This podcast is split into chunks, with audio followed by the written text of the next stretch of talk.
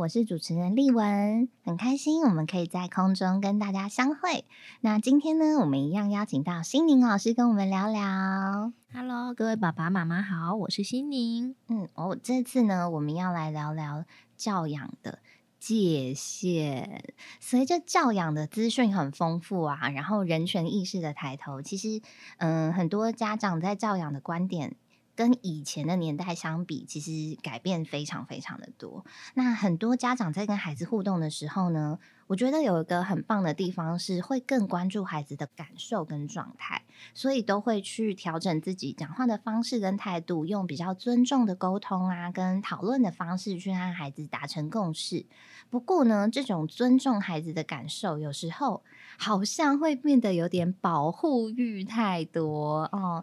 担心孩子会不会受伤啊？担心孩子会不会心里不舒服啊？等等的，那会因为这样，然后太多的顾忌，所以在跟孩子互动的时候呢，变得如履薄冰。在今天的界限主题开始之前呢，会想要先跟大家分享一个小故事。嗯，嗯，小月呀，她是家里唯一的小孩哦。哇，从小到大，爸爸妈妈、阿公阿嬷都非常的保护他，也很呵护他，嗯、非常注重他的各种感受。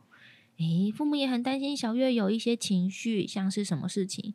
如果玩游戏的时候，小月输了，就会觉得很难过，开始哭，很失望，很挫折。嗯、爸爸妈妈也会因为担心小月有这些情绪，在玩游戏的时候常常放水，哦，哦 常常想说啊，故意让他赢这样，对，让他赢一下啦，不会怎么样啦，嗯、对。然后或者是呢，在玩一些活动的时候，他可能自己在拼积木。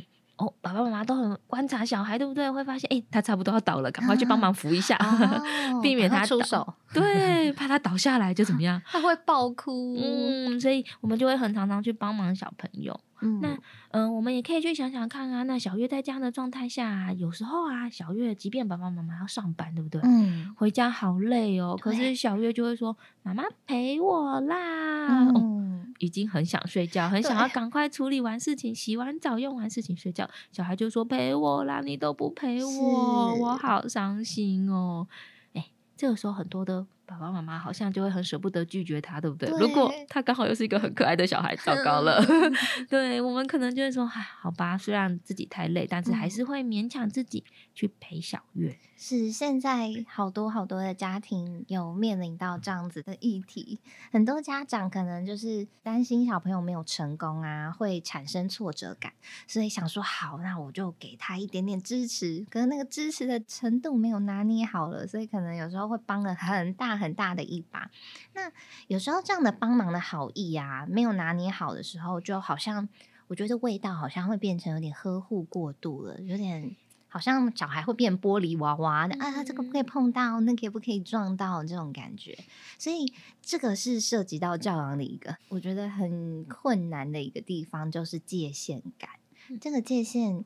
真的好难拿捏，尤其是在不同情境的时候啊，或者是遇到不同家庭成员的时候，例如说有阿公阿妈在场的时候啊，或者是诶今天是在学校的时候啊，等等的。那老师可以给我们一些怎么样界限拿捏的建议呢？嗯，好哦。那在进到界限的呃怎么做的之前啊，嗯、我们先来想想看，如果啊，我们就想象有四个方位好了。你现在住在这里，你有四个邻居，左边一个邻居，右边一个邻居，前面跟后面 也可以，上面跟下面，看你怎么想。啊、对，那就会有四个邻居在你的周遭哦。那我们先来想想看，如果我们把教养孩子啊分成温和的向度跟、嗯原则，也就是我们所谓的坚定，也就是界限的部分，嗯、然后把它切割开来。那有一个情境里面啊，假设小孩好想要玩电动哦，嗯、诶，可是约定的时间到了，要写功课哦。嗯、哇，在你左边邻居这个家庭里面，他的爸爸妈妈可能就会说：“诶，你答应过我，如果买游戏机，你就会遵守约定的。”嗯，诶。这个爸爸妈妈听起来是不是很温和啊？对，语气上非常温和，然后说的语言听起来也是很温柔的感觉。对，对小孩还不错，对不对？对，嗯，诶，但他少了一个东西叫坚定哦，因为他只有说，诶、嗯，你答应过我，如果我买游戏，你会遵守约定的。嗯嗯，这个时候啊，如果我们可以想想看，在这种比较温和，但是原则也就是界限没有这么清楚的家庭养大的小孩，你可以想想看他会有什么样的个性。这样的孩子是不是比较容易对父母予取予求的感觉？嗯，就是好像爸爸妈妈都会满足他想要的东西，所以他今天只要跟爸爸妈妈说。哎，我不想去上学。然后爸爸妈妈说：“哦，那嗯，你你是不是好累？好吧，那那我们就不要去上学，这样。”所以就会感觉这样的家庭，虽然孩子跟爸爸妈妈看似相处的很和平、很和谐，可是细部去看，会感觉这样的孩子可能。嗯，说可怕一点的状况会是没大没小的感觉。哇，丽文真的是太有想象了。对，真的哦，在这样的家庭养大的孩子啊，其实很常就是会我们会常听到的小公主、嗯、小王子、妈宝妈宝的。嗯，然后也可能比较我行我素，的，有点像小霸王的概念。哦、嗯，对，那这个风格啊，我们会统称它叫做溺爱型的管教风格。嗯，溺爱。嗯对，你看哦，就像是爸爸妈妈很保护小孩，对不对？对，有没有超多关心的？就像刚刚哦，你真的好累哦，不想上课，嗯、对不对？对，接住孩子的每一个需要的感觉，真的。可是可以想象哦，在左边这种溺爱家庭长大的孩子啊，其实他会学到一件事情。嗯哎，大人都应该要符合自己的期待啊！哦，嗯，或者是哎，如果你爱我，就应该要听我的话，哦、因为爸爸妈妈都这样照顾他的，对不对？对，或者是什么？哎，我没有办法，就是我从小的经验里面比较少去面对那些不安、是挫折、困难哦，爸爸妈妈都帮我避开了耶。对，他人生都是爸爸妈妈铺好了一条非常坚固，然后非常。平顺的道路的感觉。嗯，那这样的状况下来讲，他长大的时候，哦，如果他真的遇到一个让他很挫折、很有挑战的事情，有可能就会往比较不好的方面前进哦。嗯，嗯，所以你可以看到啊，如果我们单纯只有关心孩子，但缺少了界限，哦，这样长大的小孩会变成这个样子。嗯，他是不是在跟别人的互动上也会很没有界限感？就是。可能他的同侪啊，或者是他身边的，就是接触过的人都会觉得，哦，这个人很难相处，哎，就是不会顾虑别人的感受，嗯，真的就是比较照顾自己的感受。那第二种呢？第二种啊，我们会说他是比较有点像是刚刚那个例子嘛。然后，嗯，我们在提醒的时候，我们可能就会跟他说时间到了，但就不管小孩了。哦，就讲完这句话，人就离开了，这样。嗯，就是反正你就已经跟他讲了，你就说，哎，时间到喽，你要收喽，该做该做的事情，然后就消失了。哦，诶。完全也不关心小孩，也，也没有看孩子有没有真的收 啊，或者是 哎，他的状况怎么样，也没有去追踪这样。嗯，那他会比较像是那个概念，有点像是忽视型的家庭。嗯，哎，你看这个爸爸妈妈，他并没有去关心孩子的状态，但是他也没有帮他设定原则，哎，也没有设定界限，哎，是哇，那好像发号一个指令，对，就消消失了这样。那可以想想看哦，哦，在这种忽视家庭养大的孩子会变成怎么样？嗯，我现在想到的是，会不会对他来说，别人，嗯、呃，可能，可能以后爸爸妈妈讲的这些讯息，他都不会接住，因为反正我做不做都没有后果。哦，有点像丽文讲的哦，其实，在这样。忽视家庭养大的小孩啊，长大之后真的相对比较冷漠啊，嗯，而且他们也会相对比较没有安全感，因为他从小到大也没有人关心他。哦，因为爸爸妈妈常就是丢完一句话，可是就就消失了，就没有再关心我怎么样了，嗯，比较没有跟人连接的这种经验。真的，那这种家庭养大的小朋友，我们可以去想象嘛，就像刚刚想象的孩子的样子。哎，嗯，其实当你没有界限，也没有做情绪上面的回应的时候，哇。他真的是会最辛苦的一群哦，是，嗯，因为孩子可能会认识得到，嗯，认知到的是自己其实没有这么的重要，哦、哇，天哪，对，然后或者是哎，他也不需要做任何事情，因为都没有人关心自己，嗯，嗯，那他也很可能在长大的时候会往外去追求一些归属感，哦，嗯、向其他的团体寻求归属，对，所以很多的青少年甚至。这类型的家庭长大的孩子，有可能就会伴随像是离家啊、辍学啊，因为他要去找一个爱他的人、关心他的人。哦，这样说好像还蛮常见到的耶，嗯、就是有这样子呃，例如说这种类型的孩子回归去看他的家庭，他的父母亲可能在教养上是比较嗯粘着度没有这么高的，嗯、比较不会去关切孩子的状态这样子。嗯、哇，这个影响好深远啊！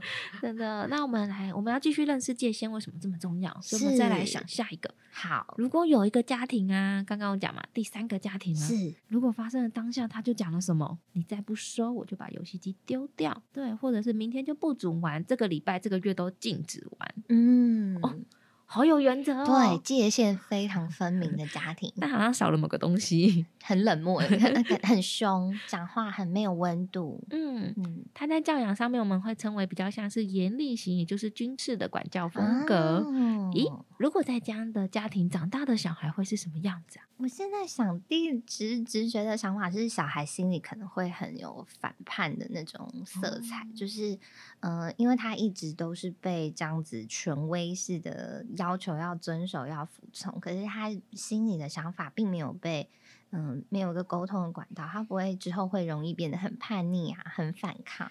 哦，丽文讲的的确是一种也常见的，就叫以暴制暴，哦、因为他就认识到一件事情啊，为什么从小有权利的人讲的话，嗯、别人就要听，对不对？对，没错，只要成为有权利的人，别人都会听我的，这样子。嗯那孩子可能就会变得比较，就是像刚刚李文分享的，未来可能会容易就是比较叛逆啊，是然后或者是比较嗯、呃，就是不理会大人的方式，嗯，这是一种。那还有一种极端，就会变成在权威教养下面的孩子啊，他就变得很没有自信诶，反正一切都是爸爸妈妈说了算哦，所以、嗯、他也没有自己做决定或者自己想的机会，嗯、对，他也缺乏了这些机会。那相对的，他也不用负什么责任，反正就是别人帮他。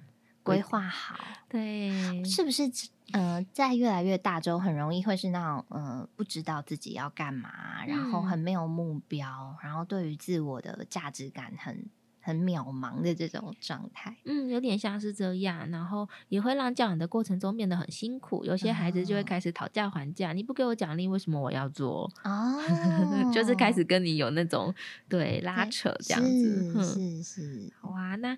再来呢，最后一种啊，就会是我们今天最想要讨论的。嗯、我们在上一集的时候，其实有分享了情绪连接的重要，所以回应孩子情绪的重要，这一种家庭啊，也同时具有界限跟原则哦。哦，为什么这么重要？我们可以想想看，刚刚的例子中，如果是在有界限又可以回应孩子的家长身上，会怎么说啊？可能会先说，孩子现在可能哦，我知道你还是很想玩，可是我们刚刚已经约定说，我们要。三十分钟到了，我们就要收手机了。这是我们刚刚的约定哦。哇，丽文讲的超棒的，而且他有记得上一集讲的，对不对？嗯，嗯，所以我们有客观的描述，是，而且我们也会跟孩子说，哎，把他的想法讲出来，把他的内心想讲的讲出来，对不对？还好想玩哦，嗯，嗯，对，所以我们会告诉他之后，然后跟他说时间到了，你可以关掉它，嗯。嗯然后我们可以等下一次，我们约定的时间到了，我们可以再继续玩。哦、对，那原则上的描述啊，就是那个界限清不清楚会变得很重要，因为在这样的引导下的孩子啊，比较有机会去，嗯，诶，我们要先让大家想想看，对不对？这样的家庭养大的孩子会有什么特性？嗯，情绪方面啊，因为爸爸妈妈在讲这件事情的时候，其实不是用特别压迫你的方式，是用一个很温和的方式，所以我觉得对他来说。他可能比较不会有那种诶，大人跟小孩有那种上下的位阶感。他可能会觉得哦，我是一个被尊重的人呢，嗯、所以他可能会对自己的状态是还蛮有安全感，就是满足的感觉。嗯，刚刚还有回应到界限的部分嘛？可能家长回应的方式就是我们刚刚已经讲好的，他是做一个提醒。我本人刚刚跟爸爸妈妈共同达成那个协议，嗯，所以他可能在哦。接收到这个讯息的时候，会觉得啊，对耶，就是这是我们有讲好的。我觉得可能对他来说，也会反省自己说，说对，有些事情是我自己答应的，那我就要为这件事情负责任。嗯。嗯所以有点像丽文刚刚讲的，的确哦，这样的孩子其实是有机会能够去增加他的思考能力的。嗯嗯，因为他会记得我们曾经的约定，然后思考要怎么跟爸爸妈妈做回应，而且爸爸妈妈是有情绪上面的同理的。嗯嗯，那他也会觉得像刚刚有分享的，他是觉得有被尊重的。嗯，那这样的孩子其实他会有点像是有限的自由里面，他又可以遵守秩序。嗯，对，所以我们会非常期待，就是我们可以用温和又坚定，也就是有界限的方式去回应孩子的教养。哇，这四种不同的邻居教养出的孩子天南地北，真的，我们可以来想想看，我们想成为哪一种呢？没错，我觉得爸爸妈妈可以检视一下，哎，自己家庭里跟孩子沟通的方式啊，还有互动的形态是什么，然后诶，可以帮自己大概找一找哦，我是属于哪一种类型的管教方式的父母。嗯、那我们之前的节目啊，有花点时间提到说，爸爸妈妈在跟小朋友互动的时候。其实爸爸妈妈要先冷静，这件事情很重要。就像刚刚高坚定跟高温和的家长，他其实跟孩子表达的语言里，他是虽然他看到孩子还在玩，可是他不是用责备的方式，他是用稳定的语调啊，跟稳定的情绪去说出来的。那这种稳定又温和的态度呢，感觉在实际执行的时候会非常非常的困难，因为。你自己当下又会有一个情绪，然后你要先把它压抑下来，或者是要先让它有个出口。我们可以从什么样层面去做这个状态的练习呢？就例如刚刚我讲到一个蛮重要的是，家长的状态要先稳定，也就是家长的情绪先稳定下来。是那嗯、呃，我通常会用一个比较像小小分享的方式啦，嗯、我都会跟家长说：“哎，要怎么知道自己情绪有没有稳定啊？”嗯，怎么知道？是不是看对方的回应？哦，看对方的回应，嗯，有可能自己的心跳吗？自己的心跳，如果可以摸到自己的心跳，抓到也很厉害。就是或或者是什么流手汗啊，一些生理特征吗？对，生理特征对不对？那其实我们还有一个小小的技巧可以跟大家分享，哦、就是诶，你要怎么知道自己有没有办法好好的跟孩子在稳定的状态下讲话呢？就先开始考自己问题。什么叫考自己问题？举例来讲，我之前啊，在我孩子很有情绪的时候。哦，我的情绪也会被他影响，会上去哦。嗯，嗯，我要怎么知道我可以回应他？我会先问我说：“哎、欸，我昨天晚餐吃了什么？我昨天中餐吃了什么？或我昨天早餐吃了什么？”哎、欸，大家可以先想想看，另外也可以想想看哦。嗯、如果现在请你回答说：“哎、欸，你昨天中午吃什么？”嗯，我吃了鱼，还有吗？还有 还有糙米饭，还有青菜。哇，是不是？嗯、那我们可以去感受看看，在你在想的过程中啊，你有没有发现你的情绪怎么样？低下来了。嗯，因为你就跳开刚刚的情境，因为我要花时间去想我昨天到底 吃什么，而且很难哦。对，嗯，那当你问大概三到五个问题，你都可以正确回答，就代表一件事情，你有你冷静了。对，你冷静了，你有脑袋可以跟孩子工作了。哦。哦，所以其实先透过这个问题，是帮助自己抽离现在这个很有情绪的状态，嗯，然后各种类型的问题都可以，只要帮助自己冷静下来就好了。对，你想趁机考自己数学也可以啦，如果你回答得出来的话，算出一个方程式，会不会更神奇？因为好挫折，把自己逼疯这样。嗯，所以爸爸妈妈其实可以准备一个叫做帮自己冷静的题库。对，那这里面的一些问题，可能可以就是让自己可以跳脱出情境的一些方式，像心灵老师用的一个很可爱的招数，就是问自己吃什么。嗯，真的，我觉得那个题库不用很复杂，嗯、其实只要你开始回忆你前几天做的事情，嗯，你就会发现冷静了。哦，嗯，那还有一个第二个我也很常使用的冷静技巧。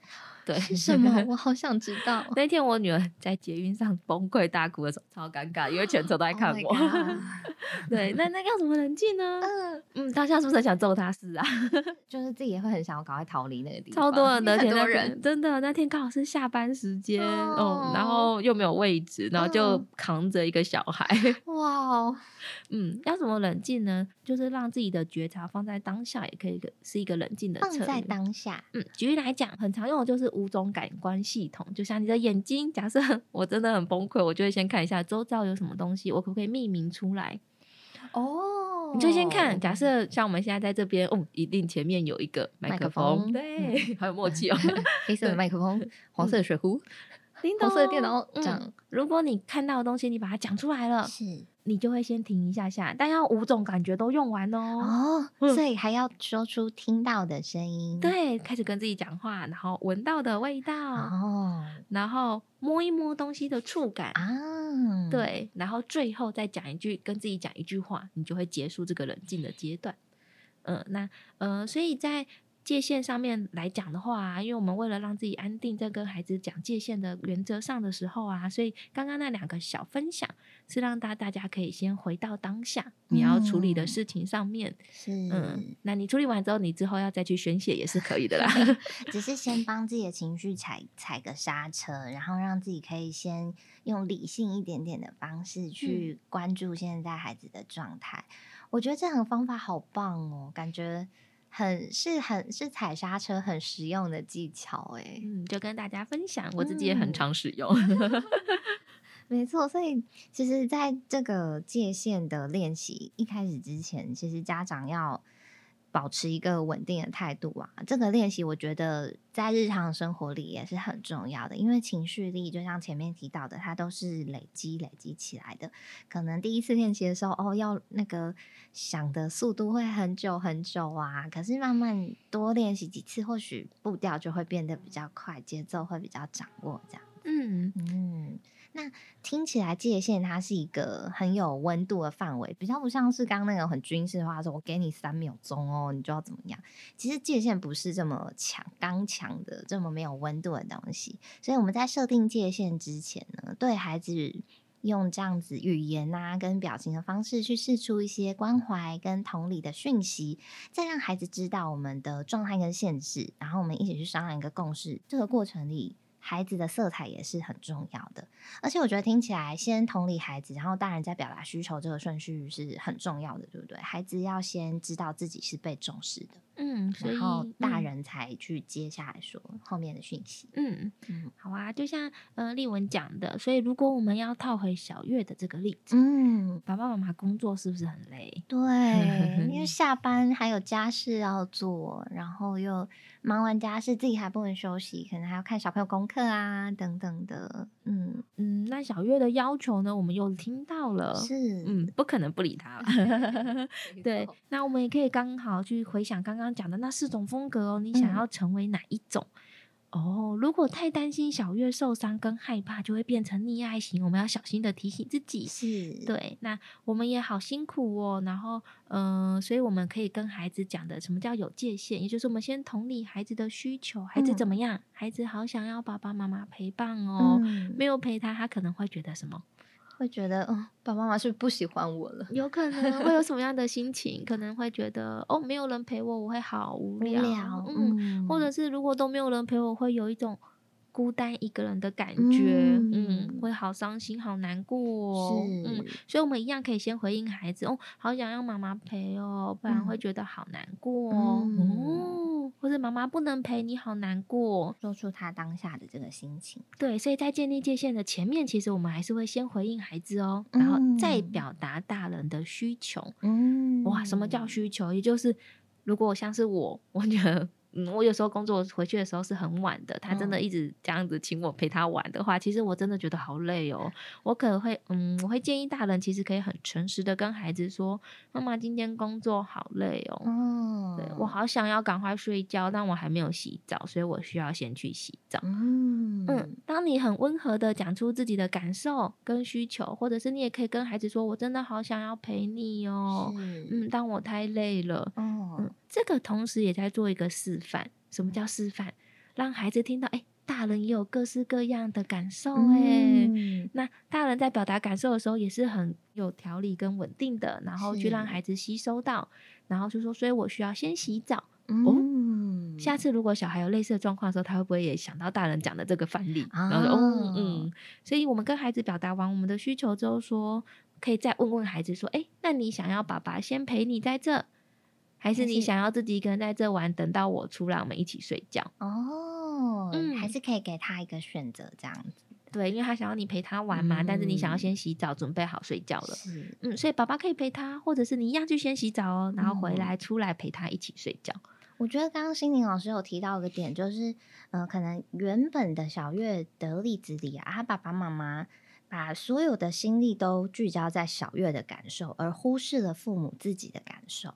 像是你也有想要洗澡的感觉，嗯，你也有想要休息的这些疲惫的需求，可是可能有的时候我们把太多关注的焦点放在孩子身上的时候，孩子看到的我们就会是一个嗯、呃，没有需求的人啊，就是大。人永远都是在服务我的，嗯、所以他可能也不是故意要当公主或者是王子，而是我们带给他的这个互动形式，养成了孩子很直观的去看大人的角色会变成这样，嗯、所以可能呃，大人也可以去试试看，去思考说，是不是在孩子面前啊，会有一点点包袱，不敢 不敢拒绝孩子啊，然后就不敢表达自己的需求，让孩子知道，嗯、那这样在这样的嗯。呃表达自己的这个过程里，孩子也才会建立一个图像，就是哦哦，原来大家都是有自己的需求的人呢。那他可能在跟人家互动上的时候，才会知道去尊重别人的需求，还有就是稍微延宕一下自己想要被满足的那个感觉。嗯，所以这个就会是我们所谓界限的示范。嗯，对。那在回应孩子的需求、表达自己的需求，都是很好一个让，就像刚刚丽文分享的，让孩子知道，哎，每个人都有每个人的线，嗯、那一条线到底在哪里？是。那这个界限的坚持就会是重要的。嗯嗯，举例来讲，有时候我们的界限会放在跟孩子的约定。对，如果常常有调整的话，其实孩子也会有点拿不到。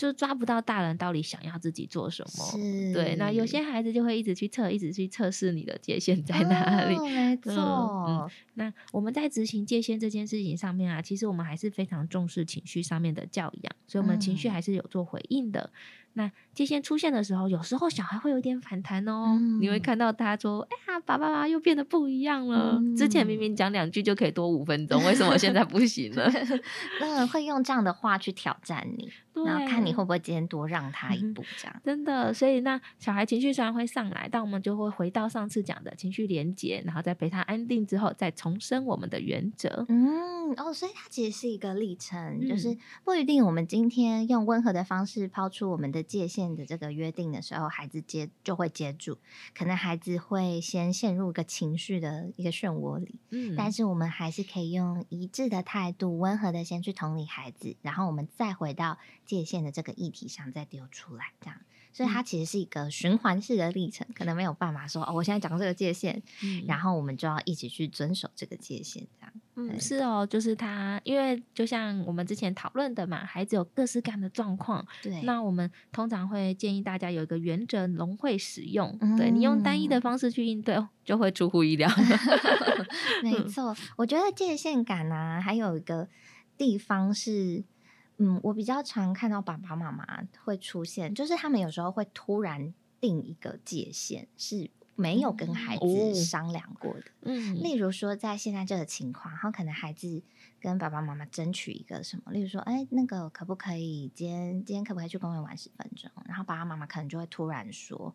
嗯、呃，可是你什么什么什么没做到，所以你不可以。嗯，嗯，所以界限的定定是不是一定要双方都是有共识的，嗯，才能执行呢？没错，就像丽文跟大家讨论的一样哦，提醒的一样哦，界限的定义在于你们约定好了，嗯，而且他也清楚的知道我们家的规定是什么，嗯，所以在这规定以外的事情啊，爸爸妈妈可能就不能突然。嗯，就觉得哎，哦欸、那个就变惩罚了。对，所以那个味道真的要拿捏好。就是我觉得有时候可能，嗯、呃，爸爸妈妈都是好意，嗯、可是对孩子来说，他们感受到的会是啊，你怎么突然这样，他就会很受伤。嗯对，那个就会变成比较像是处罚或突然间的要求。那嗯、呃，对小小孩来讲，情绪反弹可能没这么大，但如果到青少年的时候，嗯、哇，那个冲突就非常多了。嗯，所以这边也提醒大家，我们跟孩子在互动上的这个界限啊，其实也是要尊重孩子的感受的。嗯，我们需要有一个凝聚共识的这个步骤，让孩子也知道哦，就是这件事情是我做得到的，然后我愿意去遵循的。那这样执行上的时候，嗯、可能在沟通上，孩子也比较不会抗拒沟通，比较没有焦点。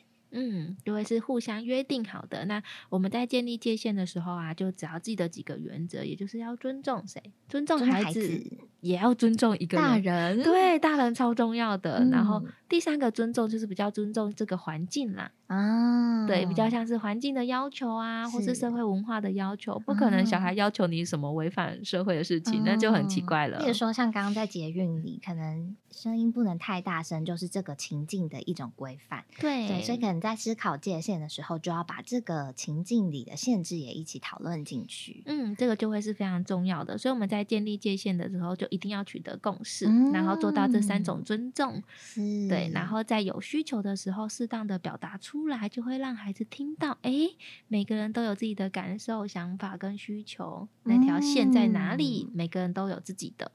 对，要互相的去尊重对方。是，嗯、听起来界限在这个亲子教养的互动里是带来蛮多蛮重要的一些支持度的。嗯，所以相对，如果我们像刚刚已经前面有讨论的四种教养嘛，那我们也会发现，哎、嗯，其实界限会带来很多的好处哦。嗯，嗯，举例来讲是，哎，有了界限，其实孩子才有机会。面对什么？面对可能不被满足，对，还有什么？面对可能会被人家拒绝的时候啊，嗯，会有委屈感受，哦、嗯，这些都是让孩子有机会去面对之后，哦，就会一定会有情绪啦，就会回到情绪上面的连接，嗯、然后他一次一次的度过这些感受，下次他在面对比较强烈情绪的时候，他才有办法自己怎么样？稳定下来，嗯，嗯，所以界限其实有点像是我们不能总是顺着孩子的毛摸，嗯、我们还是要让他知道这个社会有时候 有现实面。只是我们在在家里的这个互动啊，或者是跟亲子在亲子互动里面，带给他一点点这种小小的。经验让他知道，我不是说什么我都会被满足的，这就是一个小小的社会磨练，这样子。嗯、对哦，有点像是这样的感觉。嗯、对，那孩子有了这些机会的尝试，他才会发现，而且他也可以经由一次又一次的克服这些感受，嗯、知道自己是一个有能力可以度过负向情绪的人哦。嗯，嗯，他会觉得自己是有能力的、有价值的。对，培养他内在的那个能力。嗯。所以接线的第一个好处就是刚刚讲的，那它的第二个好处呢是，其实，在爸爸妈妈示范与表达需求的这个过程中啊，嗯，我觉得爸爸妈妈同时也在试出自己的心理空间。只要当我们的空间变多了，我们才有机会去涵容孩子更多的事情。哇，心理空间，嗯、这个这个倒是我没有想过的部分呢。嗯。我们可以把情绪概念想象成一个瓶子，是。如果它装满了，装满了，装满了，像是你在上班的话，哦、拜托，上班有好多情绪哦，就一直 塞进去这个瓶子里。对，那如果你回家没有机会把空间腾出来的时候，哇，其实你面对小孩的时候，你的空间就只有一点点。哦，是。嗯，有时候小孩也很无辜啦，我觉得 就会被扫到台风尾。可能今天爸爸妈妈在工作遇到不顺利的事情，然后回家小朋友会莫名受气，嗯、他就觉得。莫名其妙，我明明就什么都没做，这样。对，所以有机会能够让自己表达跟展现的时候，嗯、你才有机会可以让自己的空间多一点。嗯嗯，不会这么一直常常委屈自己，委屈到某一天你突然间爆炸就不陪小月了，他已经觉得很奇怪，到底发生了什么事情？到底？所以爸爸妈妈的，就像老师心灵老师刚刚讲到的这个瓶子，情绪的瓶子的概念，我们时常要透过表达自己的感受跟需求，去把里面的讯息释放出来。才能腾出更多的空间，装入不同的情境啊，装入不同当下的情绪。对哦，因为在呃情绪的概念里面，其实你有负向情绪的时候，要让空间肯腾出来，嗯、跟小孩一样啦。其实只有什么有好心情帮你加入的时候，或者是你有调节方式让自己获得其他好心情的时候，他才有办法被清空、清空、清空、清空。哦、嗯，所以呢，我们就是综合前面讨论的啊。其实，在回应孩子的时候，如果你有跟他有情绪上的连接，而且你的界限是非常清楚的，嗯、那在这样的家庭里面养大的孩子啊，其实他的呃，你们的。亲子关系才能够更健康，嗯，那孩子也能够培养成一个就是他比较独立自主啊，然后也可以有一个好 EQ 的能力。嗯，哇，我每次都觉得录制家庭情绪教养系列的节目，我自己都学到很多很多的新观点，然后很充实自己看待孩子的视角。那今天提到的这个界限呢，在教养里是一个很需要时间去练习跟培养的，常常会听到有些爸爸妈妈可能会说，哦。好羡慕那个某某妈妈，她带小朋友的时候都可以好优雅、好从容。其实，在这种从从容的状态啊，是建立在爸爸妈妈跟孩子有很紧密的默契跟连接之上的。那这个亲子互动里的界限练习呢，也是建立这种呃连接一个很重要的角色。那今天的节目呢，我们就要到这边告一个段落。很感谢心灵老师的分享。嗯、那听众呢，如果有一些启发还有感受，呢，或者是听完节目的小心情，都欢迎留言让我们知道哦。我们下次见，拜拜，拜拜。本节目是由桃园市政府家庭教育中心直播。若您对于亲子沟通、子女教养、伴侣相处等议题有兴趣的话，欢迎搜寻桃园市政府家庭教育中心，追踪我们的粉丝专业，并订阅我们的频道哦。